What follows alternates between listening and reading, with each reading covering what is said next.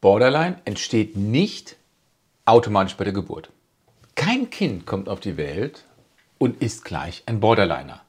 Vielmehr ist Borderline ein kompliziertes Modell aus mehreren zusammenhängenden Faktoren, wie zum Beispiel die Genetik, äußere Einflüsse, Traumen und so weiter. Und wie das alles zusammenhängt, wie Borderline entsteht, wie das mit unseren Bindungsmodellen, mit einer Bindungsstörung zu tun hat, gleich auch mit den Diagnosekriterien im ICD-10.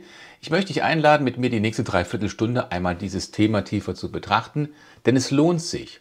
Ein Borderliner ist zwar ein Mensch mit einem sehr außergewöhnlichen Charakter und sehr schwierig im Leben mit so einem, das, also das ist schon ein dickes Brett, was zu bohren ist.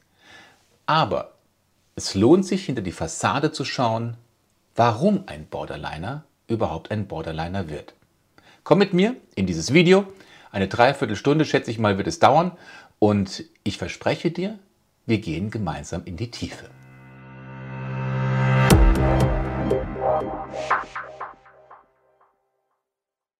Vielen Dank für deine Aufmerksamkeit, für deine Zeit, die du dir nimmst für dieses Thema.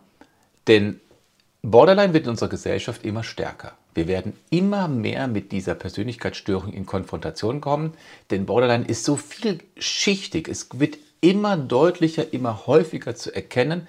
Ich glaube, das wird, wir werden einem Zeitalter des Borderlines entgegengehen. Und deswegen ist es gut, wenn wir uns einfach mal mit diesem Thema auseinandersetzen und überlegen, wie entsteht Borderline? Was steckt hinter dieser Fassade? Und Du siehst unsere drei Themen, mit denen wir uns jetzt auseinandersetzen. Borderline entsteht von Anfang an, aber bitte bedenke gleich schon, Borderline ist nicht mit der Geburt automatisch dabei, nein, sondern wie entsteht es? Unser Thema ist Borderline und die Bindungsstörung, wenn die Kindheit bereits verkorkst ist. Was hat das mit den Bindungsmodellen zu tun, mit der Bindungsstörung? Wir werden uns dort mit drei Modellen befassen, denen wir eine sehr starke Beteiligung an der Verursachung von Borderline zuschreiben. Und dann im Teil 3, was sagen die Forschungen? Es gibt verschiedene Interview-Fragebögen und Methodiken, um zu erfahren, wenn ich einen Borderline vor mir habe, was ist denn sein Kernproblem? Wo steckt seine Hauptproblematik?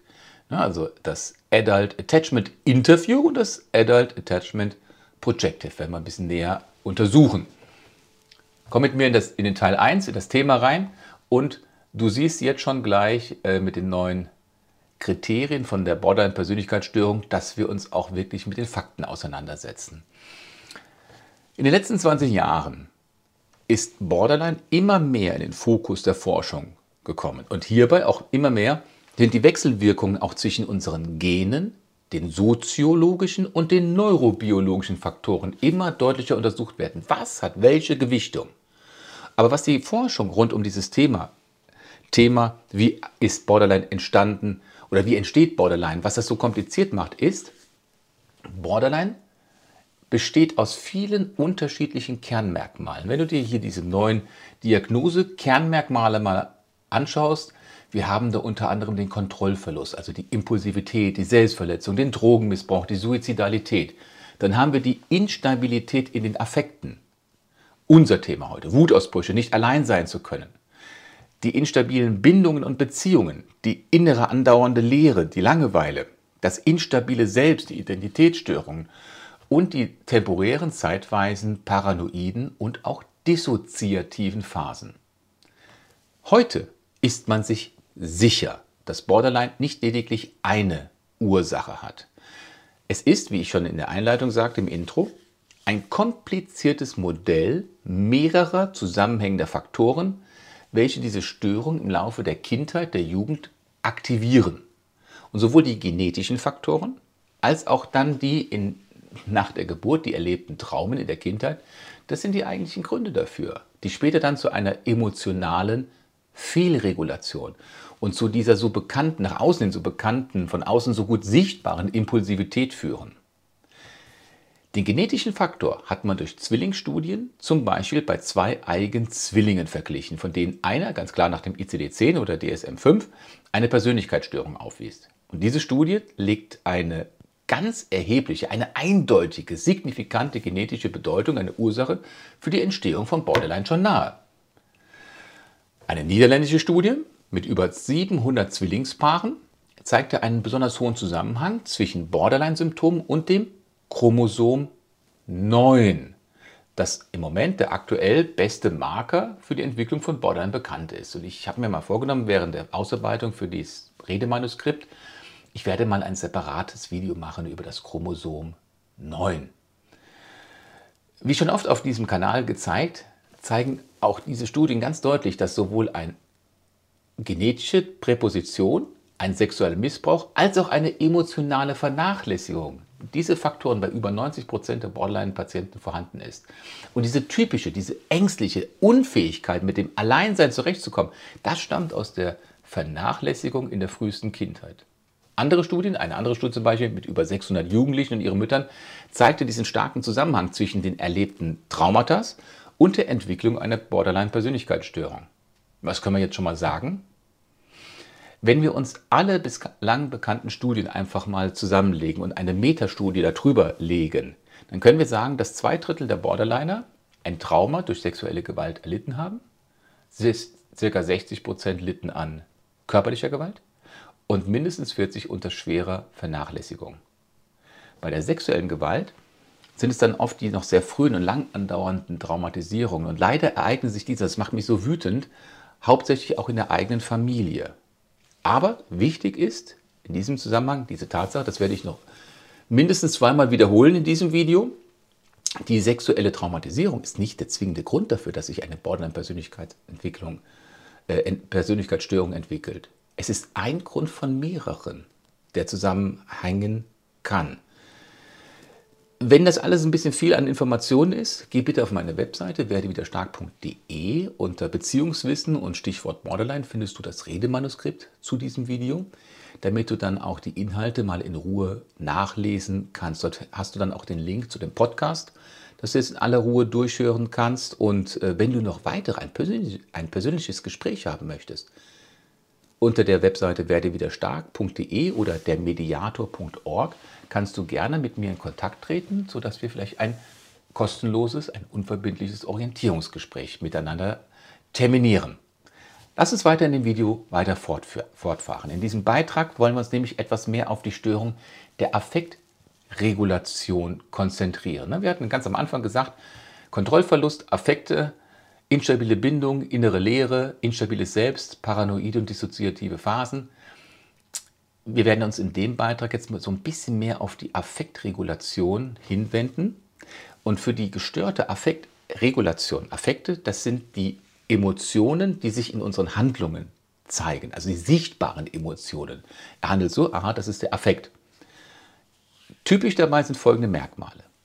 Die gestörte Affektregulation beim Borderliner ist erstens eine ganz niedrige Reitschwelle für Ereignisse, die dann Gefühle und Emotionen aktivieren. Eine niedrige Reitschwelle. Dann ein extrem hohes Erregungsniveau. Also niedrige Reitschwelle und wenn er reagiert, extrem hoch. Und dieses extrem hohe geht nur extrem langsam wieder zurück. Das, was ein Außenstehender wie ein Chaos an Gefühlen mitbekommt, wird von dem Borderliner selbst im Innenverhältnis, in der Innenbetrachtung, häufig nur wie eine undefinierte, gequirlte Masse von Emotionen wahrgenommen. Ein Blitzlichtgewitter von Emotionen. Das ist für ihn selber eine quälende, nicht greifbare, immer diffus angstmachende Spannung. Oft ist diese Spannung dann so stark, dass sich das alles auch selber für den Borderliner aus eigenen Berichten vollkommen unwirklich vorkommt. Er spaltet sich dabei von seinen Sinnen dermaßen ab, dass zum Beispiel Schmerzen komplett gestört wahrgenommen werden. Das kann man dann eine Dissoziation nennen. Und wenn wir dann beobachten, wie sich ein leidender Borderliner manchmal schneidet, also dieses selbstschädigende Verhaltensmuster an den Tag legt, dann ist dies wie ein Versuch, sich in der eigenen Spannung weiter zu reduzieren und sich selber zu kontrollieren. Nochmal, das sich verletzen das typische Bild, sich schneiden, schnippeln, ritzen, ist ein Versuch, die Kontrolle über seine eigenen Emotionen wieder zu bekommen. Das ist keine Suizidalität in allermeisten Fällen, sondern ich möchte die Kontrolle über mich wieder behalten. Und dieses Durcheinander im Verhalten kann ganz leicht mit den Störungen der Gefühlsregulation erklärt werden. Denn hier in der Gefühlsregulation, gestörte Affekte, treten die eigentlichen Probleme in der Regulation von Nähe und Distanz und auch die Unfähigkeit, allein zu sein, mit am häufigsten auf. Teil 1 haben wir ganz schnell abgearbeitet. Ich hoffe, dass du die Grundmessage erkennen konntest. Ein Borderliner wird nicht als Borderliner geboren. Er hat zwar vielleicht eine genetische Präposition, aber es sind die Einwirkungen von außen. Und ein davon sind auch die Bindungen, ganz besonders die gestörten Bindungen. Und ich möchte mit dir im Teil 2, wenn wir uns jetzt hier die Hauptpunkte so anschauen, drei Bindungsmodelle mit dir anschauen, die zeigen, wie eine gestörte Bindung entsteht. Das ist die Bindungsdesorganisation, die Unfähigkeit alleine zu sein und die Unfähigkeit zu mentalisieren. Komm, lass uns 2.1 die Bindungsdesorganisation in aller Ruhe einmal beschreiben. Bindungsmodelle, Bindungsdesorganisation. In dieser traurigen Entwicklung von einem jungen Menschen zu einem Borderliner sind die Traumen in der Kindheit wohl mit der wichtigste Aspekt dabei. Hiervon geht auch die Bindungsforschung aus. In der Bindungsforschung, ne, da sagt man also ein Kind, was gerade sich vor etwas fürchtet, was Angst hat, das sucht bei seiner Bindungsperson automatisch Schutz. Das ist der ganz normale Weg. Was aber ist, wenn die Bindungsperson jetzt gleichzeitig auch die Ursache für die Bedrohung ist? Dann steht das Kind vor einem ganz gigantischen Problem. Und wenn dies sich wiederholt, dann führt dieser Versuch zu einem desorganisierten Bindungsmuster. Und dieses desorganisierte Bindungsmuster zwischen Kind und Bezugsperson, das ist für Borderliner ganz typisch. Wir Menschen haben grundsätzlich ein Bindungsverhalten. Dieses wird aktiviert, wenn wir in einer Belastungs-, in einer Trennungs-, in einer Gefahrensituation sind. Wir versuchen Nähe zu erhalten und wenn die Nähe gerade nicht da ist, suchen wir nach Nähe, die irgendwie wieder zurück aufzubauen. Kleine Kinder machen das durch Weinen, durch Klammern, durch Rufen nach den Eltern, ganz normal. Und dieses Bindungsmuster, auf der anderen Seite steht das Fürsorgesystem bei den Eltern, den Bindungspersonen. Und je nach den einzelnen Reaktionen, die jetzt ein Kind durch seine Bezugsperson, seine Mama, seinen Papa erfährt, werden auch ganz unterschiedliche Bindungsmuster, also Inner Working Models, ausgebildet. Für uns ist jetzt erstmal eins wichtig, dass diese in der Kindheit erlernten Handlungsmuster fest verdrahtet bis ins hohe Lebensalter bestehen bleiben.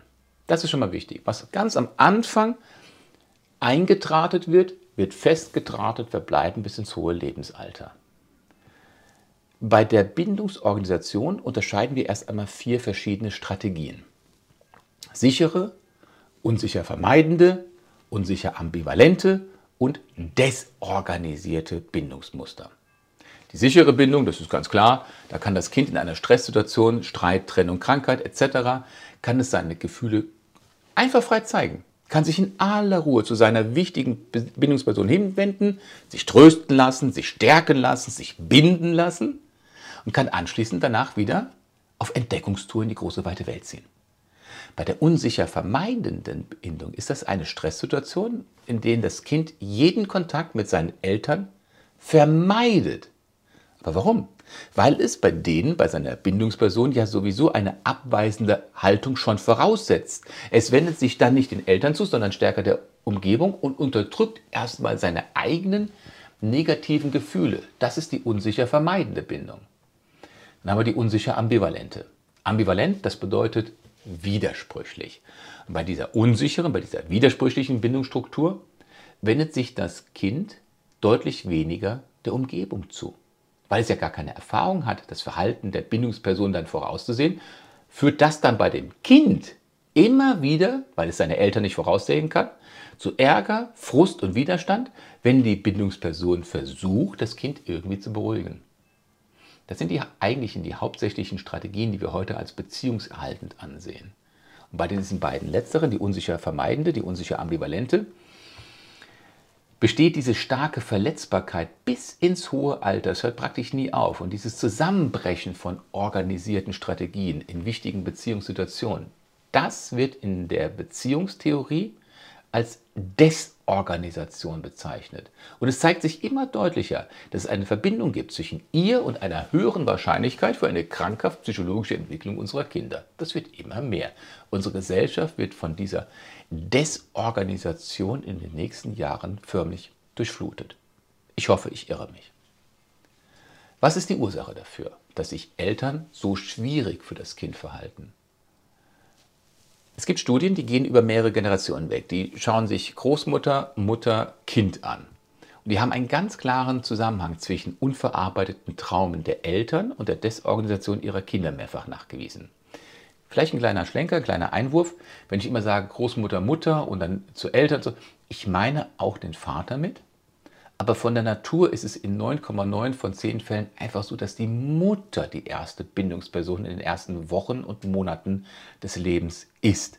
Und weil das statistisch einfach so überragend ist, habe ich mir einfach die Erlaubnis, nehme ich mir, die Mütter sprachlich hervorzuheben, auch wenn ich den Vater mit in der Verantwortung sehe. Also, gehen wir wieder rein.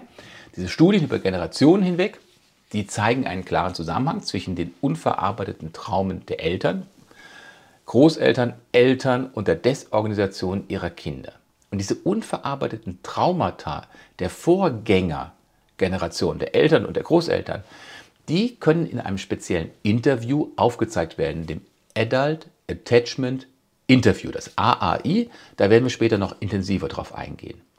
In diesem AAI zeigen die Eltern dann zu bestimmten Fragen besondere sprachliche, ja, ich würde mal sagen, Auffälligkeiten, wie zum Beispiel, dass sie auf eine Frage desorientiert antworten in Bezug auf Zeit und Ort, wann was geschehen ist, dass sie sehr lange schweigen, dass sie zwischen Subjekt und Objekt das vertauschen. Und diese Fragen sind zum Beispiel, wenn Sie über frühere Traumen wie Missbrauch, Verlust oder Vernachlässigung sprechen sollen, werden, kommen dann auf einmal diese sprachlichen Auffälligkeiten. Studien haben das Ergebnis gebracht, dass in diesen engen dyadischen Beziehungen zwischen Eltern und Kindern von den Eltern eigene traumatische Erfahrungen durch das kleine Kind zwar unbewusst, aber trotzdem neu aktiviert werden, die dann für die Eltern auf einmal ganz bedrohlich und ängstigend auf einmal plopp hervorstoßen. Und die Folge davon ist, Eltern wirken dann, wenn sie mit ihren eigenen unverarbeiteten Traumen konfrontiert werden, die das Kind unbewusst ausgelöst hat, wirken sie auf ihre Kinder selber ängstigend, da die Eltern auf ihre unverarbeiteten Traumen selber keine vernünftigen Strategien erarbeitet haben und jetzt auf einmal ganz orientierungslos dastehen, wenn es um das Lösen von Problemen geht. Beispiel, das Kind kommt schutzsuchend auf die Mutter zugelaufen und die Mutter irgendwie wird an ihr eigenes Trauma erinnert, dann spürt das Kind eine klare Unterbrechung seiner Bindungsstrategie. Die Mutter ist in diesem Moment für das Kind, was selber jetzt Schutz sucht, kein sicherer Hafen. Bei der Mutter kommt das Gefühl hoch, ich habe jetzt auch Angst und deswegen mache ich dir jetzt Angst. Und diese Situation bietet keinem Kind auch nur im entferntesten Schutz, eher das Gegenteil ziehe ich mir das jetzt irgendwo an den nicht vorhandenen Haaren raus oder ist das nicht nur ein Einzelfall? Warum macht der Markus darüber so ein Gewäsch? Nun, was sagen die Studien? Wie viele Menschen haben so eine desorganisierte Bindungsstruktur? Der Anteil von desorganisierten Kindern in der sogenannten unauffälligen Mittelschicht, Mittelklasse, beträgt derzeit, was würdest du sagen? Die Studien sagen 15 Prozent. Bei Stichproben in Familien mit einem niedrigen sozialen oder auch niedrigen finanziellen Status liegt es schon bei 25 bis 34, jedes vierte, jedes, jedes dritte Kind. Bei drogenabhängigen Müttern oder bei misshandelten Kindern ist es schon weit über 40 Prozent. Und Langzeitstudien zeigen, dass diese Entwicklung im Kindesalter einen ganz klaren Zusammenhang aufzeigt mit dissoziativen Störungen, aggressiven Verhaltensweisen der Kinder im Erwachsenenalter. Und in diesen Untersuchungen wurde eine Gruppe mal verglichen, also eine Gruppe, eine Gruppe war psychiatrische Patienten mit dissoziativen Verhaltensweisen, mit einer Gruppe ohne diese Diagnose. Und die erste Gruppe, also die Patienten mit dissoziativen Erfahrungen, berichteten viel, viel, viel, viel häufiger von Verlusten durch Todesfälle, die ihre Mutter in den Jahren rund um ihre Geburt erlebt hatten. Das heißt also, ein nicht gelöstes Trauma der Mutter während der ersten zwei Lebensjahre des Kindes kann durchaus ein Risikofaktor für die Entwicklung einer eigenen desorganisierten Bindungsstruktur beim Kind betrachtet werden. Außerdem wurde nachgewiesen, dass, die, dass diese Kinder in der Pubertät die deutlichsten, stärksten, auffälligsten Tendenzen zu einer eigenen Dissoziation aufzeigten. Die traurige Übereinstimmung von diesen vielen Studien zeigt die hohe Überschneidung zwischen dissoziativen Reaktionen und der Diagnose Borderline. Und hierfür sind oft traumatische Erlebnisse mitverantwortlich.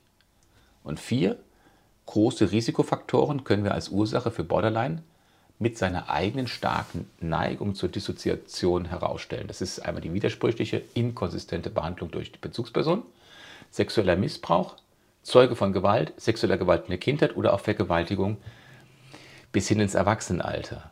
Und wenn wir jetzt so ein Fazit bis jetzt schon mal ziehen, diese desorganisierte Bindung im frühesten Kindesalter ist ganz eindeutig, ganz eindeutig an der Entwicklung einer Borderline-Persönlichkeitsstörung mitbeteiligt.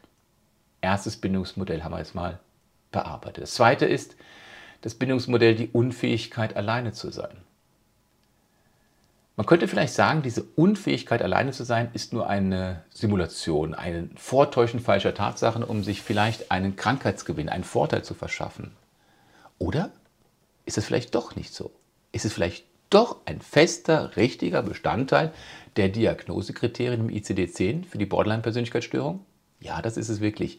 Es ist ein klares Kriterium. Es ist ein wirklicher Bestandteil der Diagnose-Richtlinien. Borderline-Patienten sind praktisch beherrscht von dieser unfassbar intensiven Angst vor dem Alleinsein. Und sie haben wirklich nur ein sehr schwach ausgebildetes Verhältnis zu ihrer für sie wichtigen Bezugsperson.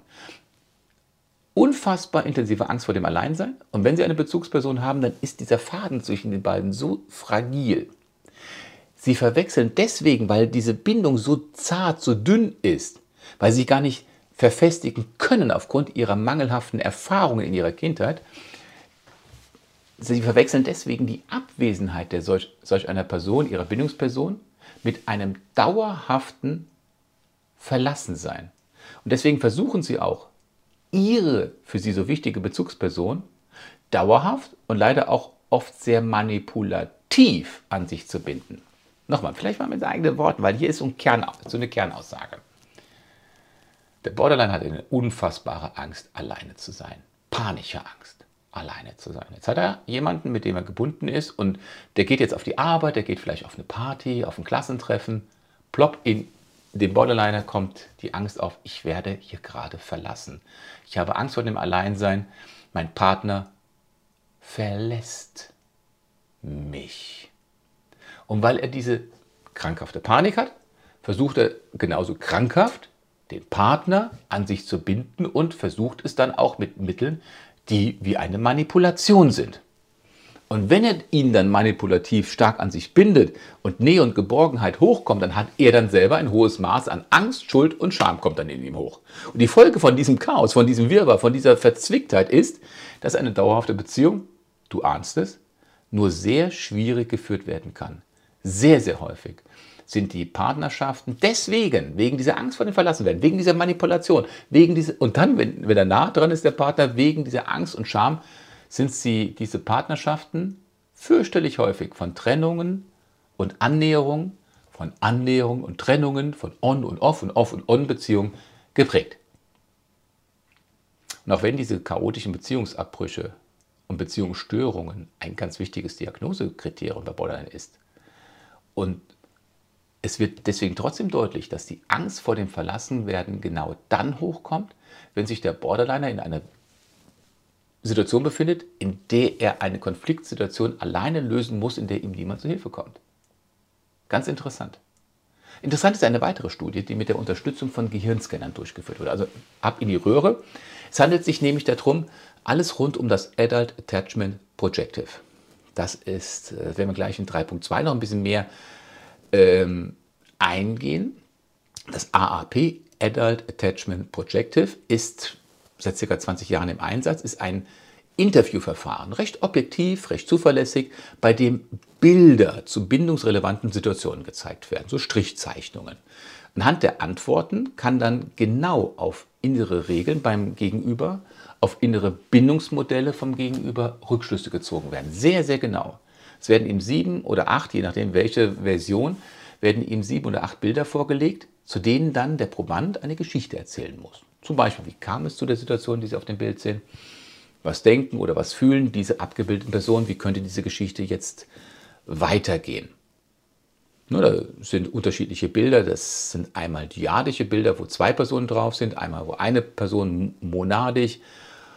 Ähm, zu diesen Bildern wird dann eine Beziehung, ein Internal konstruiert. Und jetzt ist man folgendes in der Auswertung. Man hört also genau dem Probanden zu und unterscheidet qualitativ sprachliche Unterscheidungen von dem, was er für welche Worte gebraucht, um diese Geschichte nachzuerzählen. Daraus kann man erkennen, gehört der Gegenüber, der Befragte, in die Klassifikation unresolved oder resolved. Das heißt, hat er gelöste Traumen oder noch ungelöste Traumen?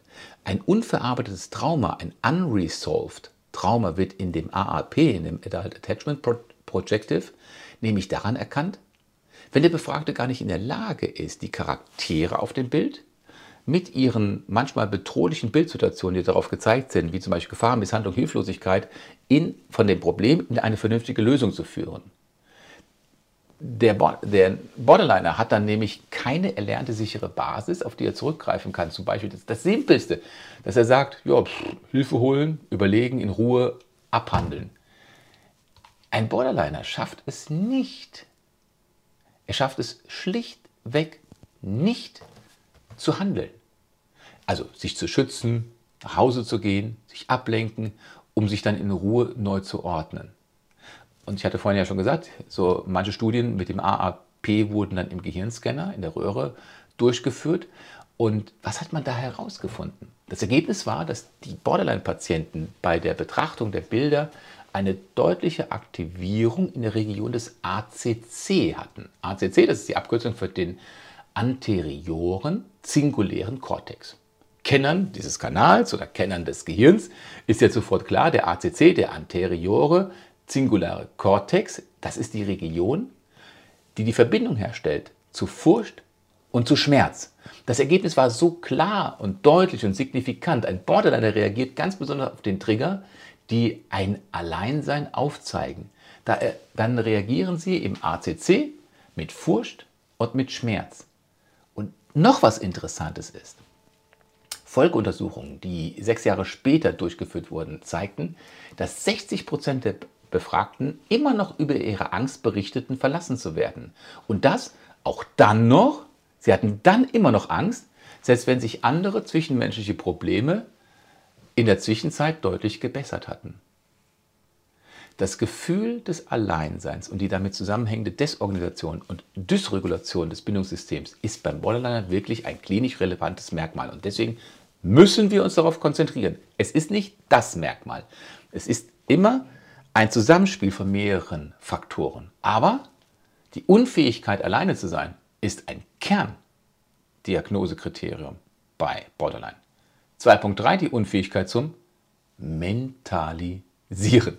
Die Mentalisierungsfähigkeit, das ist schon eine hohe Entwicklungsleistung im Lernprozess eines Menschen. Das ist dann schon hohe Kunst des, der Entwicklung. Und es ist die Mentalisierungsfähigkeit, das ist die Fähigkeit, das eigene Verhalten und auch das Verhalten anderer zu interpretieren und dabei verschiedene Positionen einzunehmen. Leider kann dieses Erlernen dieser Fähigkeit in der Entwicklung ganz dramatisch abgefälscht, verändert, zerstört werden, wenn sich die wichtigen Bindungspersonen in der Kindheit, und das sind einfach in der Regel Mama oder Papa, wenn die sich nur als wenig empathisch und wenig feinfühlig verhalten. Und die Frage ist jetzt, wie stark dieser Liebesentzug oder eine frühe traumatische Erfahrung die Wahrscheinlichkeit jetzt beeinflusst? Später zum Beispiel immer wieder impulsive Handlungen zu begehen, die ja ein Diagnosekriterium nach ICD-10 sind. Diagnosekriterium Nummer 4 bei der Diagnose Borderline. Denn sowohl die mütterliche Liebe, ihre Feinfühligkeit, aber auch die Mentalisierungsfähigkeit des Einzelnen, das sind ja die Grundvoraussetzungen für eine vernünftige Beziehung im späteren Leben, in der Gesellschaft, in der Schule, auf der Arbeit. Und das Erkennen, was in dem anderen vor sich geht, dieses Erkennen und dieses auch richtig zu interpretieren, das hängt ganz eng mit, dem, mit der äh, Fähigkeit zusammen, den eigenen Bewusstseinszustand zu reflektieren und dann auch in ein eigenes, vernünftiges Handeln umzusetzen. Wenn ich mich nicht kenne, kann ich auch den anderen nicht erkennen. Stand heute. Stand heute sind wir uns sehr sicher, dass ein Borderliner wegen seiner vielen instabilen Bindungserfahrungen, besonders in seinen ersten Lebensjahren, zum Beispiel durch Missbrauch, Misshandlung, emotionale Vernachlässigung, gar nicht erst die Fähigkeit erlernen konnte, gegensätzliche, widersprüchliche Affekte zu lernen und vernünftig zu integrieren. Aber genau diese Integration, diese Integration, das Wissen, dass eine Person sowohl gut als auch manchmal böse sein kann, das ist diese Integration, das ist das Wichtige in der Entwicklung einer stabilen und sicheren Bindungsbeziehung. Mama ist grundsätzlich gut, kann aber auch mal böse sein. Das sind nicht zwei unterschiedliche Personen. Aber der Borderliner hatte als Kind praktisch keinerlei Möglichkeit, sich über seine eigenen Traumen, über seine eigenen widersprüchlichen Erlebnisse eine eigene innere Vorstellung zu machen. Aber dieses noch nicht ganz ausgebildete Reflexionsvermögen eines Kindes kann hier manchmal auch als Vorteil angesehen werden. Es ist eine Zuflucht, ein Rescue-Raum, denn wie hätten Sie sonst ohne die Spaltung mit der missbrauchenden Bindungsperson überhaupt gemeinsam unter einem Dach überleben können? Die Spaltung war die Notlösung, aber die Spaltung die den Borderliner kennzeichnet, ist auch gleichzeitig das Dilemma. Das Ergebnis von alledem ist, denn das bleibt ja alles nicht ohne Folgen, dass Sie als Erwachsener praktisch keine Fähigkeit zu einer Mentalisierung erlernen konnten.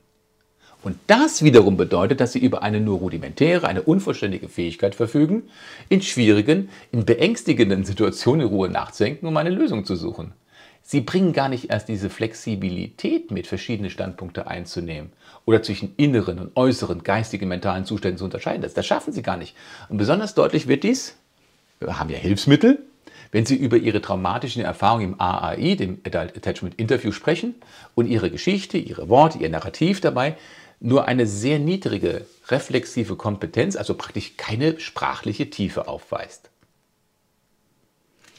Gedankensprung. Borderliner fallen in der Gesellschaft immer wieder durch ihr instabiles Identitätsgefühl und ihre widersprüchlichen Vorstellungen von sich und von anderen auf. Auf der einen Seite idealisieren sie sich sehr schnell, aber genauso schnell entwerten und klagen sie auf der anderen Seite ihr Gegenüber auch an. Und immer wieder, immer, immer wieder ist da diese diffuse, nicht greifbare Angst. Es ist diese Angst, im nächsten Augenblick von dem idealisierten Menschen, dem Objekt, verlassen zu werden. Und in dieser Angst werden ihre Bindungen für sie immer unvorhersehbarer, immer chaotischer. Diese armen Menschen, und gestatte mir, ich werde auch jahrelang, ich werde bis an mein Lebensende sagen, das sind arme Menschen. Ich bezeichne sie bewusst als arme Menschen, denn sie haben sich das Leben als Borderliner nicht als Borderliner erwählt. Diese armen Menschen haben in der Regel nur sehr ungenaue, schemahafte oder nur sehr rigide Vorstellungen von anderen, die erst gar nicht reflektiert werden von ihnen, weil, wenn sie diese nun mental versuchen würden zu verstehen, zu reflektieren, das alles viel zu bedrohlich für sie wäre. Jemand, der als kleines Kind permanent von Drohungen umgeben war, der von einem Trauma zum nächsten nur am Überleben war, so jemand wird kaum lernen, zwischen einem Innen und einem Außen zu unterscheiden. So jemand musste permanent im Außen sein, seinen Blick auf die körperlichen und emotionalen Gefahren im Außen gerichtet halten, dass praktisch gar kein Raum für das Erkunden der eigenen inneren Welt übrig blieb. Der kreist heute um ein unvollständiges Ich. Perfektionismus lässt grüßen. Es heißt nicht, dass der Perfektionist ein Borderliner ist oder der Borderliner ein Perfektionist, aber dieses nicht vorhandene, zerstörte oder noch nicht aufgebaute Ich, um das er ängstlich herum kreist, ist auch ein typisches Kriterium unter anderem für den Perfektionismus. Die logische Folge davon von alledem ist, dass ein Borderliner eine nur mangelhafte Reflexionsfähigkeit hat. Und das zeigt sich wo? In seinem Bindungsverhalten. Und durch dieses ständige Abwehren und sich nicht mit der Außenwelt auseinandersetzen, glaubte man früher, dass Borderliner überhaupt gar keinen Sinn für das Außen besitzen. Das war früher so die Ansicht. Aber in den letzten 20 Jahren zeigten neuere Studien ganz klar, eindeutig, dass manche Borderline-Patienten, bei weitem aber nicht alle, aber manche teilweise sogar eine sehr hohe Sensitivität für andere Menschen mitbringen. Aber diese Sensibilität oder Sensitivität, da liegt wohl eher der Fokus auf der Kontrolle des anderen. Jetzt passt, mal, passt bitte genau auf. Das ist ein wichtiger Gedankengang. Die Sensibilität für andere Menschen bei einem Borderliner ist eher dem Umstand geschuldet, dass er versucht, Kontrolle über den anderen auszuüben. Aber warum? Er hat nämlich das Ziel, dass sich der Borderliner in seinem für ihn emotional bedrohlichen Umfeld besser schützen kann, um zu, sein, um zu seinen eigenen inneren Konflikten im Außenverhältnis zu anderen eine gewisse Distanz zu schaffen. Nochmal, ich kontrolliere dich, damit ich nicht so viel Angst vor dir haben muss. Kontrolle, um, den, um sich vor dem anderen zu schützen und um eine Distanz zu den inneren Konflikten zu schaffen. Lieber soll es im Außen Probleme geben, damit ich im Inneren konfliktfrei bin. Aber nochmals, ein Borderliner ist nicht zwangsläufig blind für die Gefühle des Gegenübers, sich aber auch nicht zwangsläufig der Gefühle des anderen bewusst. Ihr typisches Defizit tritt am häufigsten bei engeren Bindungen auf. In neutralen Beziehungen zu entfernteren Bekannten, Kollegen und so weiter, da können sie sehr häufig deutlich besser und gut reflektieren. Da brauchen Sie auch keine Angst vor Nähe zu haben. Diese Fähigkeit fehlt Ihnen aber in dem Moment, wenn Sie in das enge Verhältnis zu dem Partner übergehen. auch hier nochmal ein Wort zur Vorsicht, genauso wie zu den beiden anderen Entwicklungsmodellen, wie der Bindungsdesorganisation und der Unfähigkeit allein zu sein. So muss man auch bei der eingeschränkten Mentalisierungsfähigkeit immer wieder darauf hinweisen, dass sie als alleiniges Kriterium für Borderline bei weitem nicht ausreicht. Alle hier aufgeführten Punkte müssen immer im Zusammenhang mit dem besonderen Mutter-Kind-Verhältnis betrachtet werden.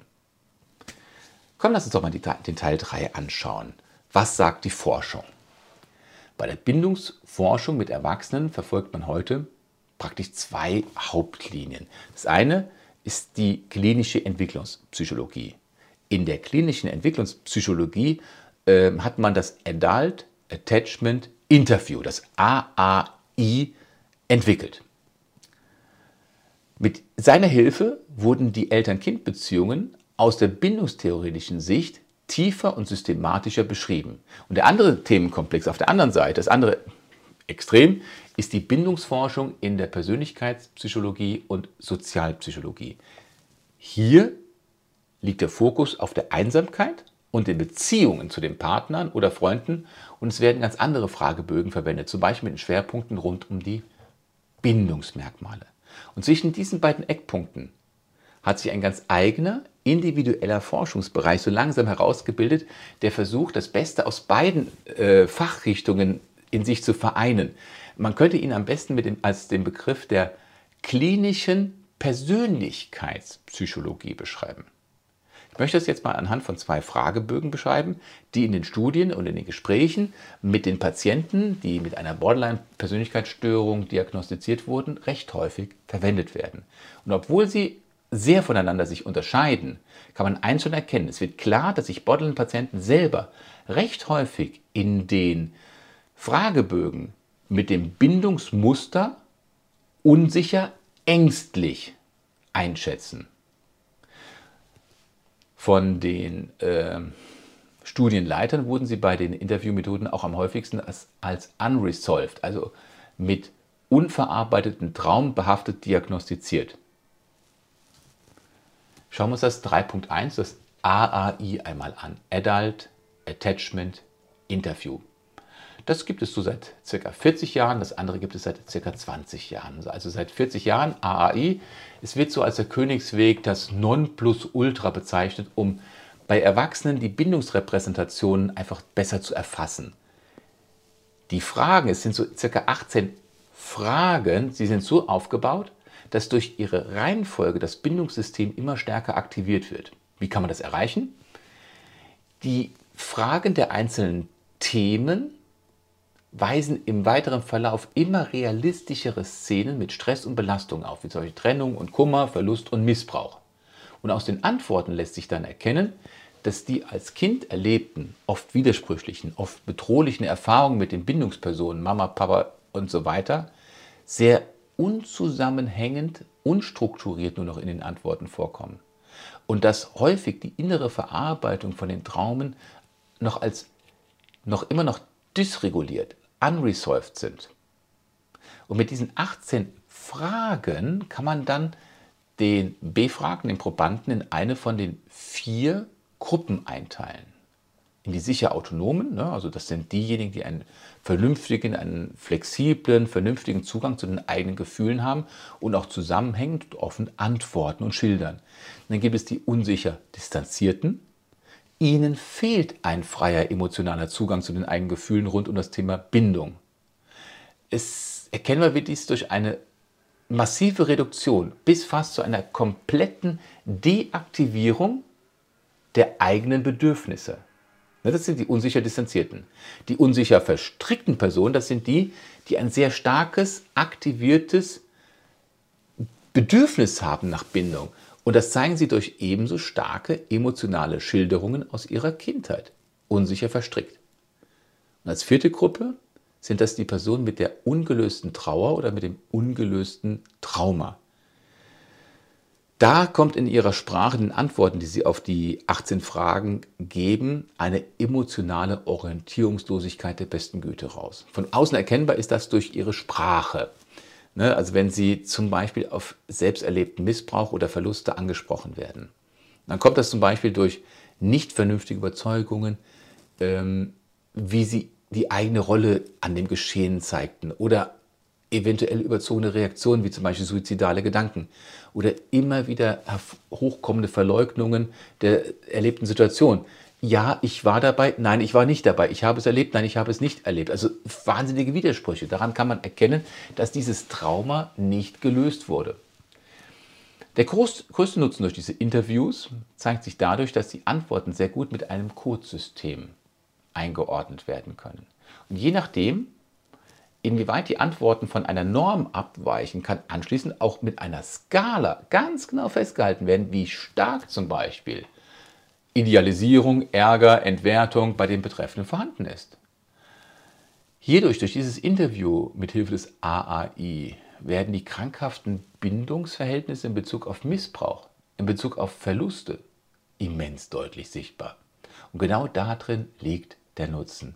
Diese Interviewmethode zeigt schonungslos den Zusammenhang auf zwischen Traumen, sexuellen Missbrauchserfahrungen in der Kindheit und einer fehlerhaften Bindungsstruktur im Erwachsenenalter. Das zweite ist das AAP, das Adult Attachment Projective. Das eine, AAI, gibt es seit, 20, seit 40 Jahren, das gibt es seit 20 Jahren. Das eine arbeitet mit 18 Fragen, hier geht es anders. Dieses Interview ist deutlich kürzer und basiert auf acht Bildern. Ganz, auch hier eine ganz bestimmte Reihenfolge. Die Bilder werden gezeigt und im weiteren Verlauf werden die Bilder immer stärker bindungsorientiert. Zuerst wird ein neutrales Bild gezeigt und dann folgen sieben immer deutlicher rund um Trennung, Verlust, Alleinsein, Bedrohung und Krankheit. Und zu diesen Bildern wird der Befragte dann gebeten, eine vollständige Geschichte zu erzählen. Was denkst du, was passiert auf dem Bild? Wie kam es zu der Situation? Was denken und fühlen die gezeigten Personen? Was könnte die Geschichte, äh, wie könnte die Geschichte ein Ende haben? Und auch hier werden die vier Bindungsmuster sehr genau ermittelt. Sicher autonom, unsicher distanziert, unsicher verstrickt, nicht verarbeiteter, unresolved, unresolved traumatisierter Bindungsstatus. Ein nicht verarbeitetes Trauma wird durch diese Fragemethode extrem schnell erkannt. Zum Beispiel, auch hier, Erinnere dich mal an das AAI, das ist beim AAP genauso, wenn die Personen in den Bildern von dem Interviewten nicht in der Lage sind, gefährliche Situationen, Inhalte, also wie Gefahr, Hilflosigkeit, Misshandlung, irgendwie zu integrieren und anschließend zu einer vernünftigen Lösung zu kommen. Dann greifen sie auf keine Internalisierung, also keine erlernten, sicheren Lösungswege zurück, wie zum Beispiel ganz simpel Hilfe holen, ganz simpel nachdenken. Sie können einfach nicht vernünftig handeln, zum Beispiel nach Hause gehen, sich ablenken oder sich schützen, um sich dann in aller Ruhe neu zu organisieren. Was bringen eigentlich solche Interviews?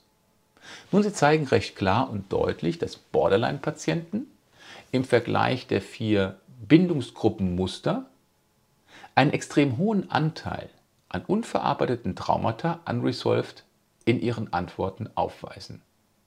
Wir sprechen hier bei den Studien von über 70 Prozent der Borderline-Patienten, die Zeit ihres Lebens mit unverarbeiteten Traumata dauerhaft zu kämpfen haben. 70 Prozent! Überlegt mal. Deswegen gestatte mir, über diese Menschen als arme Menschen zu sprechen. 3.3 ist gar nicht in der Aufzählung drin gewesen, sehe ich gerade. Weitere Fragetechniken, strukturierte Interviews, das AAI und das AAP sind zwar die bekanntesten Interviews im Bereich Bindung und Borderline, sind aber bei weitem nicht die einzigen. Das ist ganz klar. Wir kennen eine ganze Reihe interessanter Fragebögen des ASR, Attachment Self Report. Dann habe ich mir äh, RQ, Relationship Questionnaire, ASO, Attachment Style Questionnaire, RSQ, Reziprokal Attachment Questionnaire auch notiert. Ich möchte gerne ein persönliches Fazit ziehen. Unser aktuelles Wissen über die krankhafte Veränderung des Seelenerlebens, krankhafte Veränderung des Seelenerlebens, das ist die Psychopathologie und auch unser aktuelles Wissen über die Forschung, über die Ursache, die Entstehung die Entwicklung von Krankheiten und die Behandlungsmöglichkeiten von Borderline, ja, das hat in den letzten 20 Jahren massiv zugenommen. Zum Glück. Heute erkennen wir, dass die Störung der Affektregulation das Kernproblem bei Borderline ist. Die Ursache für Borderline ist aus mindestens drei verschiedenen Richtungen kommen. Das sind die genetischen Faktoren, Chromosom 9 lässt grüßen, traumatische Bindungserfahrungen und wir haben heute die dysfunktionalen Verhaltensmuster besprochen. Über Generationen hinweg unverarbeitete Traumata. Kriegsgeneration Erster Weltkrieg lässt Kriegsgeneration Zweiter Weltkrieg grüßen und dann geht es weiter.